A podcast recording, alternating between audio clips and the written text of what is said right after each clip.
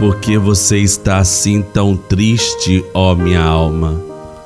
Por que está assim tão perturbada dentro de mim?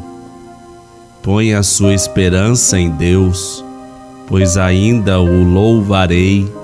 Ele é o meu Salvador e o meu Deus. Minha amiga, meu amigo, a você muita paz e todo bem. Nossa verdadeira esperança está em Deus. A esperança produz bons efeitos na vida.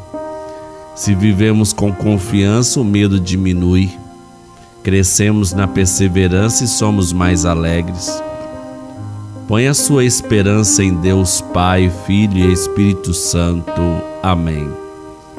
Que o Deus da esperança que nos enche de toda alegria e paz em nossa confiança nele, para que possamos transbordar de esperança e pelo poder do Espírito Santo. Bendito seja Deus que nos reuniu no amor de Cristo.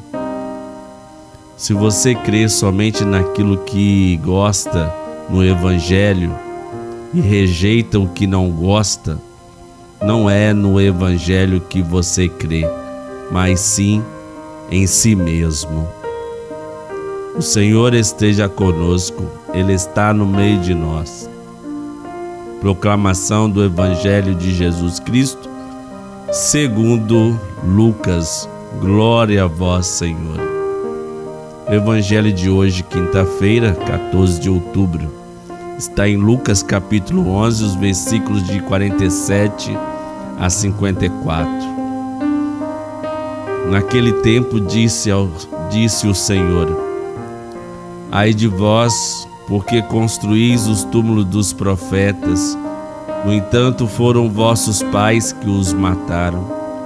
Com isso vós sois testemunhas e aprovais as obras de vossos pais. Pois eles mataram os profetas e vós construís os túmulos. É por isso que a sabedoria de Deus afirmou: eu lhes enviarei profetas e apóstolos, e eles matarão e perseguirão alguns deles, a fim de que se peçam contas a esta geração do sangue de todos os profetas, derramado desde a criação do mundo, desde o sangue de Abel até o sangue de Zacarias, que foi morto entre o altar e o santuário. Sim, eu vos digo, serão pedidas contas disso a esta geração.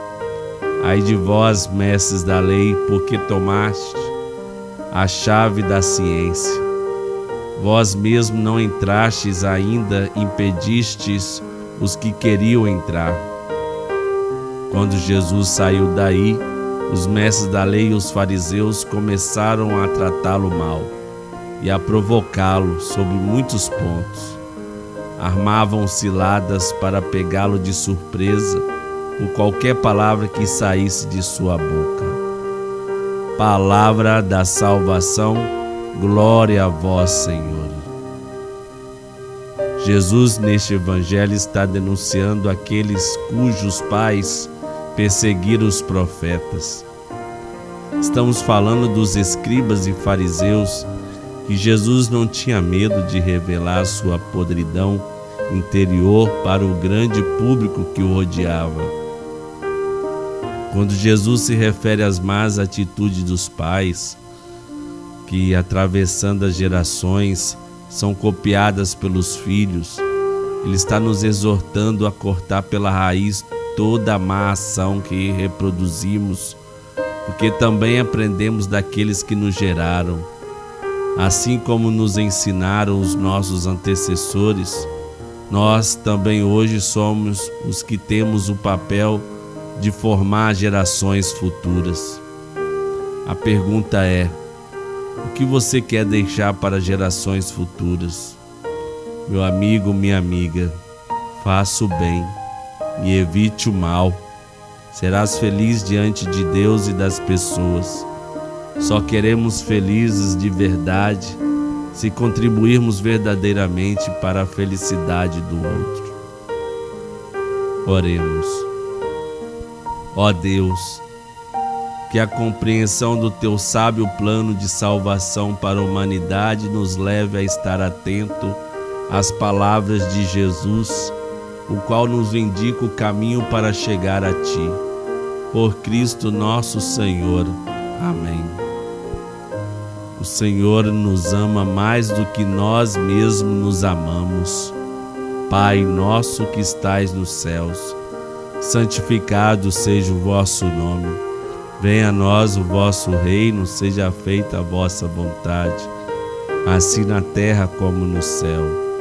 O pão nosso de cada dia nos dai hoje, perdoai-nos as nossas ofensas, assim como nós perdoamos a quem nos tem ofendido.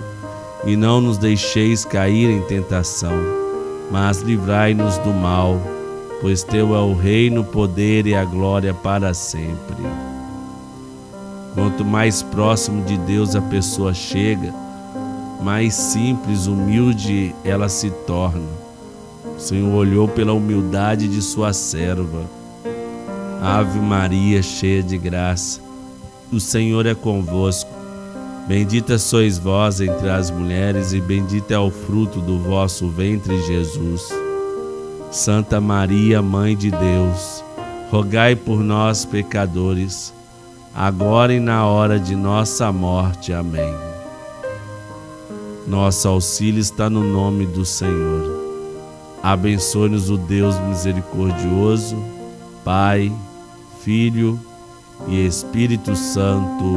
Amém. Todo pecado pode ser perdoado pela Igreja, cumpridas as devidas penitências. A frase conclusiva é do Papa Calixto I, que hoje fazemos memória. Calixto entendia muito bem de penitência. No amor de Santa Rita, nunca estaremos sozinhos.